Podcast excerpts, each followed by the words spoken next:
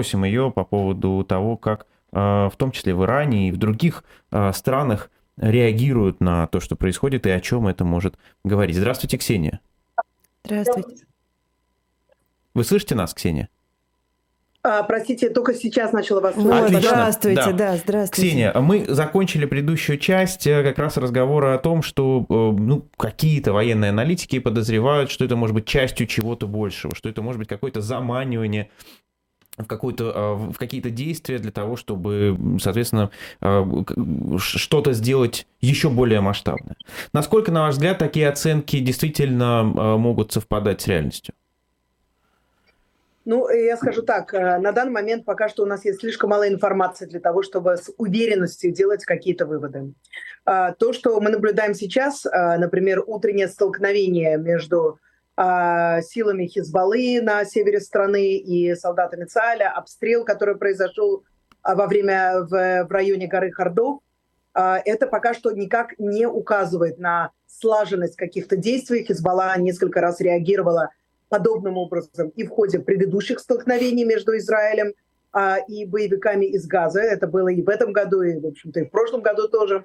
А, и даже более того, я могу сказать, что Хизбалла, если бы, конечно, хотела бы сделать эффектный а, э, выстрел, первый выстрел, то как бы э, к ее распоряжению огромное количество населенных пунктов, которые находятся не так далеко от границы с Ливаном, да, поэтому стрельба по пустым э, кочкам э, на горе Хартов.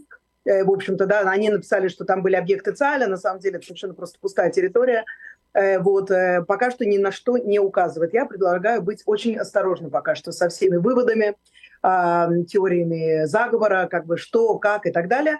Я да могу сказать, что Иран, конечно же, да, связан с Хамасом.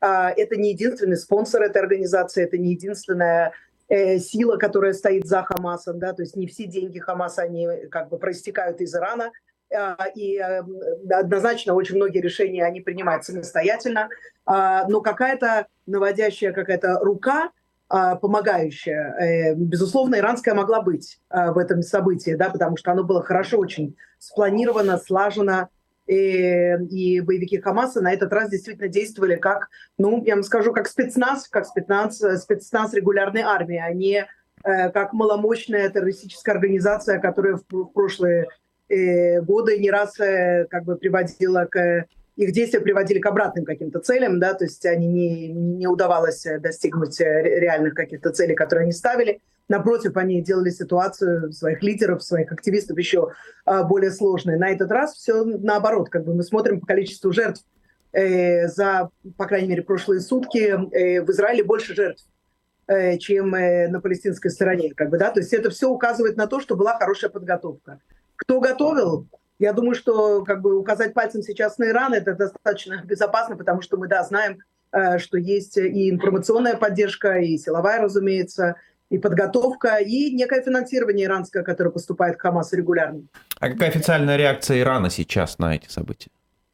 Ну, мы слышали уже от нескольких иранских лидеров, что они очень вдохновля... их вдохновляет вот эта победа э, э, силовиков Хамаса, что они считают, что это первый шаг к освобождению Палестины. Как бы, ну, понятно, что им положено такое говорить, как бы, да, на самом деле все прекрасно понимают, что несмотря на этот э, а, ужасный день, а, несмотря на бешеные потери. Мы еще не, не начинаем даже оценивать масштаб, потому что речь ведь идет не только об убитых, речь ведь идет э, о захваченных э, в плен израильтянах. Мы не знаем, сколько из них э, живы, сколько из них тяжело ранены, сколько из них погибли, а, и с чем будет связан процесс их освобождения. Но тем не менее, несмотря на все это, речь не идет об экзистенциальной угрозе для государства Израиль.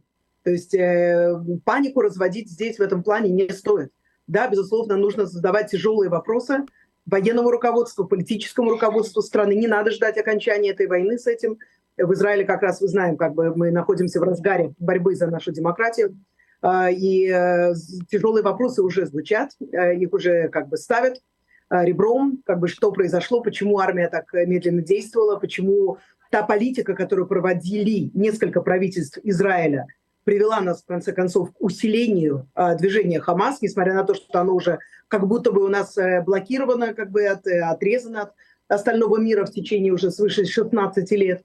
Э, каким образом они могут удивить самую сильную армию Ближнего Востока вот таким образом. Да, то есть с этим предстоит разобраться однозначно.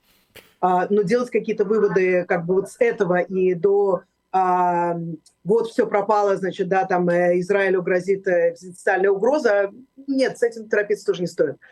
Ксения, я видел эм, несколько мнений, которые, в общем, можно объединить в следующий тезис что Нетаньяху э, и его правительство были людьми, которые скорее эскалировали, будучи уверены в своей силе, а последние месяцы ситуацию свою, там, своей риторикой в том числе. Насколько вы согласны с такой позицией? И как так получилось, что люди, которые, если, если действительно так, если они эскалировали, оказались не готовы к этой самой эскалации? Эм, смотрите, с одной стороны, эскалация, конечно же, имела место быть. А, и это совершенно очевидно, и это видно из, э, из ситуации на Храмовой горе, как бы она же мечеть Алякса, э, и осуждения, которые поступали от друзей Израиля, не только от врагов, но и от друзей. Это Объединенные Арабские Эмираты, и Египет, и Иордания. Как бы, да, то есть мы все это слышали, слышали мы и предупреждения, а, например, службы, военной службы разведки ОМАН, Э, там э, говорили совершенно однозначно уже несколько месяцев назад, что Израиль идет к э, широкомасштабной эскалации, не указывая на то, на юге это будет или на севере, но, возможно, те, кто должны были узнать эту информацию в военно-политическом эшелоне руководства страны, они ее получили. А для широкой публики опубликовали такое как, сжатое заявление. Я его выставляла сегодня в своем телеграм-канале «Восточный синдром» и в Фейсбуке. А, вот, а, но, тем не менее, понимаете, как бы с вот тут такая как бы есть заковыка. А, при всем том, что члены его правительства, бесспорно, как бы, да, там э, есть люди из экстремистских, крайне правых партий, а, которые считают, что нечего тут церемониться ни с кем, давайте, значит, огнем и мечом э, и так далее. Как бы давайте им покажем, значит, как, как надо там и так далее. При этом всем Нетаньяу как раз-таки в отношении Хамаса, он как бы он занимался ими в шелковых э, рукавицах все время. То есть э, с его точки зрения Хамас это был, при всем том, что это враг, террористическая организация, но это был также и ну, некоторого рода такой союзник тоже, да. А, то есть можно договориться с Хамасом. Так считал Нетаньяу, так считали его министры.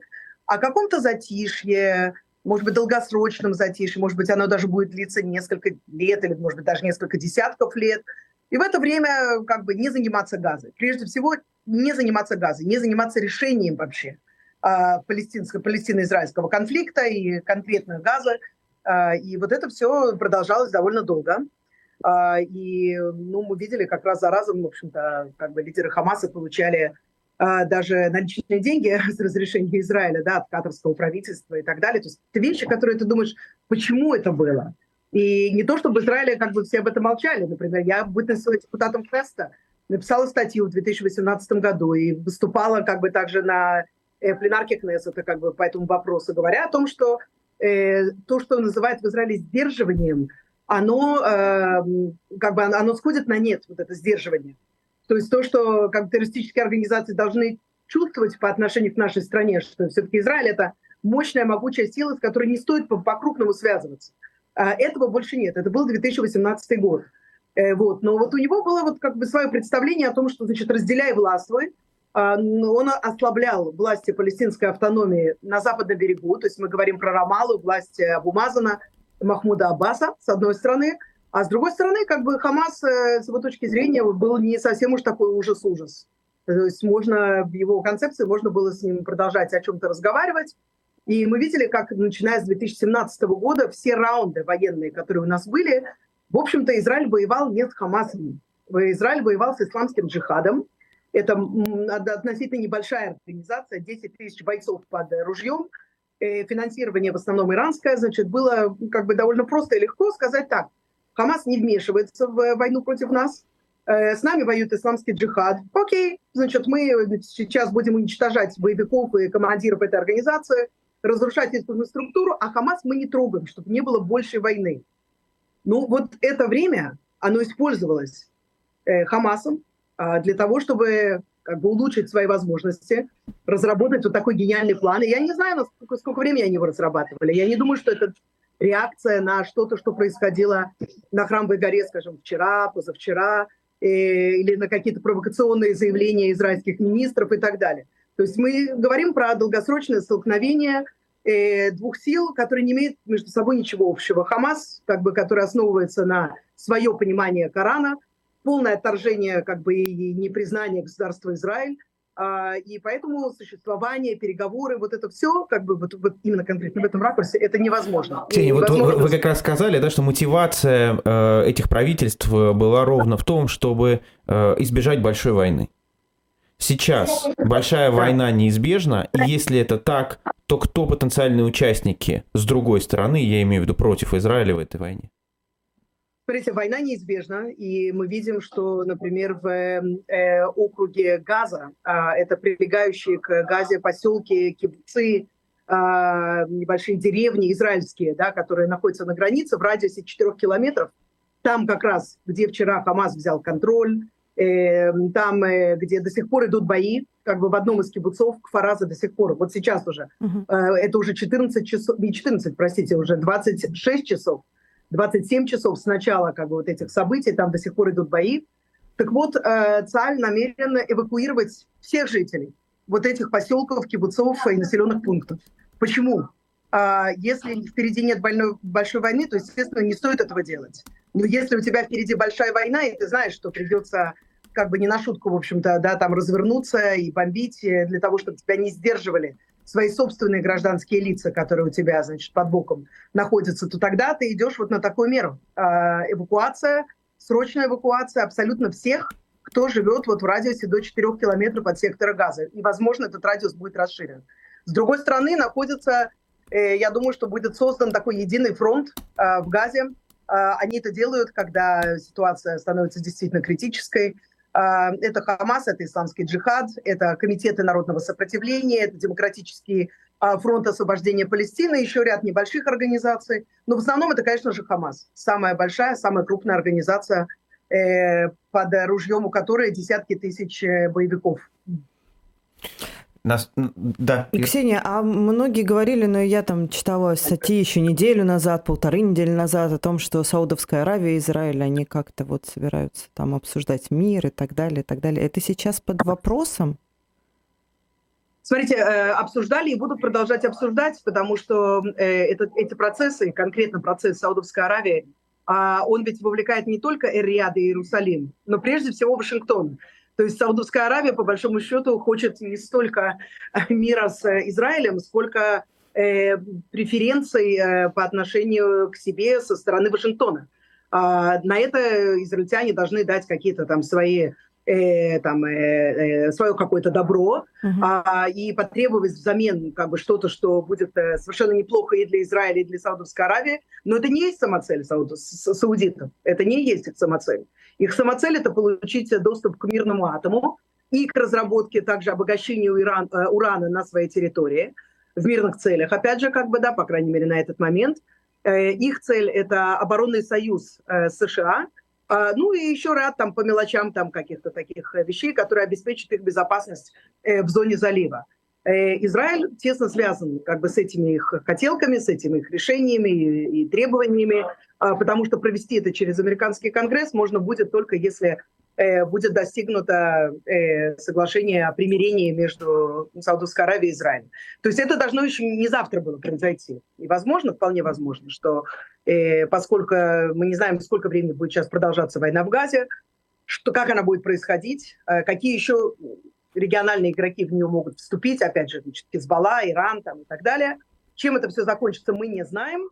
Э, но это совершенно не означает, что вот этот процесс, запущенный между вот этим треугольником Вашингтон, Риад и Иерусалим, а, что он сейчас э, полностью закончит свое существование. Да? То есть я думаю, что к нему можно будет вернуться, но понятно, что не в разгаре военных действий, uh-huh. когда Саудовская Аравия вчера очень-очень так холодно как бы, да, отзывается о том, что произошло в Израиле, опять же, на суверенной территории uh-huh. Израиля, не где-то в поселениях, и говорит о том, что, значит, солдаты, мол, оккупации, вот так и так, мы призываем обе, обе стороны к сдержанности и так далее. Какие обе стороны? О чем вообще речь, как бы, учитывая, что Саудовская Аравия сама как бы также борется с исламским экстремизмом, и такие организации, как КАМАЗ, ну, долго не думают перед тем, как э, э, там провести зачистки и так далее. Вот, э, ну, так что не прямо сейчас, но я думаю, что когда-то позже к этому все равно вернуться.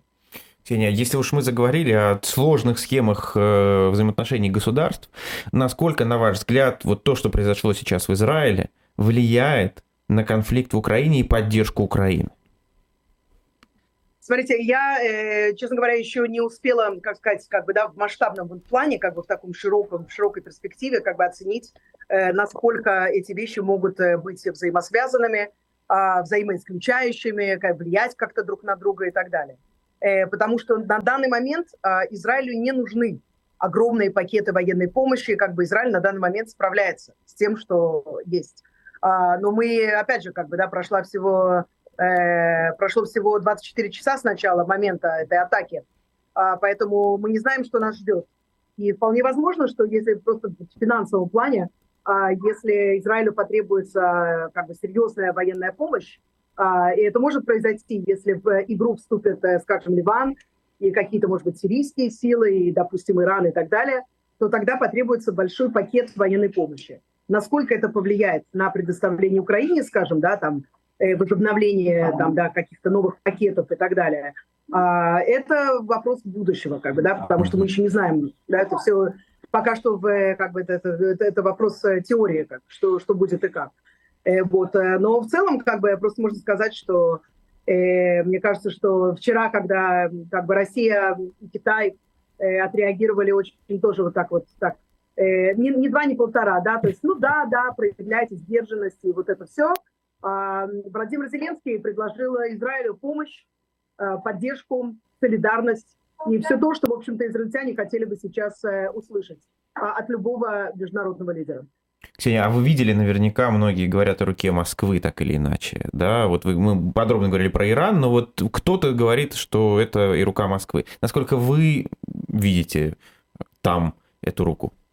Кроме старого советского оружия, которым наводнен наш ближневосточный регион, и оно находится в руках у очень многих э, структур, э, и оно находится в руках у многих контрабандистов, никакого следа Москвы я пока что не вижу. Но опять же, как бы, да, то есть uh-huh. э, прошел всего день, uh-huh. да, то есть если э, появятся какие-то индикации, как бы, да, что были какие-то консультации, мы ведь знаем, что Хамас регулярно принимает в Москве, начиная с 2006 года. Я, кстати сказать, еще в бытность моей журналистом э, в свое время Девятого канала освещала первый визит после, э, это были парламентские, парламентские выборы в палестинской автономии в январе 2006 года.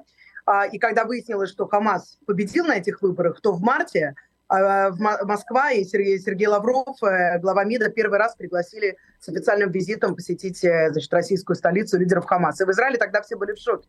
Как это возможно, да, потому что это же такие, в общем-то, террористы, как и чеченские террористы и так далее, да, то есть мы знаем, что э, связь между ними существует. Но насколько, как бы, да, там, э, типа, оперативные были контакты, подготовки, тренинги, там, и в советском стиле, как в свое время Советский Союз тренировал палестинских боевиков. А, вот, это большой вопрос. Пока что никаких индикаций, каких-то доказательств этому я не вижу. Спасибо большое. Ксения Светлова, стоковед, э, депутат Кнессета, которая э, была и журналисткой еще э, когда-то, и продолжает вести свой телеграм-канал, который называется «Восточный синдром». Подписывайтесь, читайте. Спасибо большое, Ксения, что вышли на связь. Спасибо, Ксения.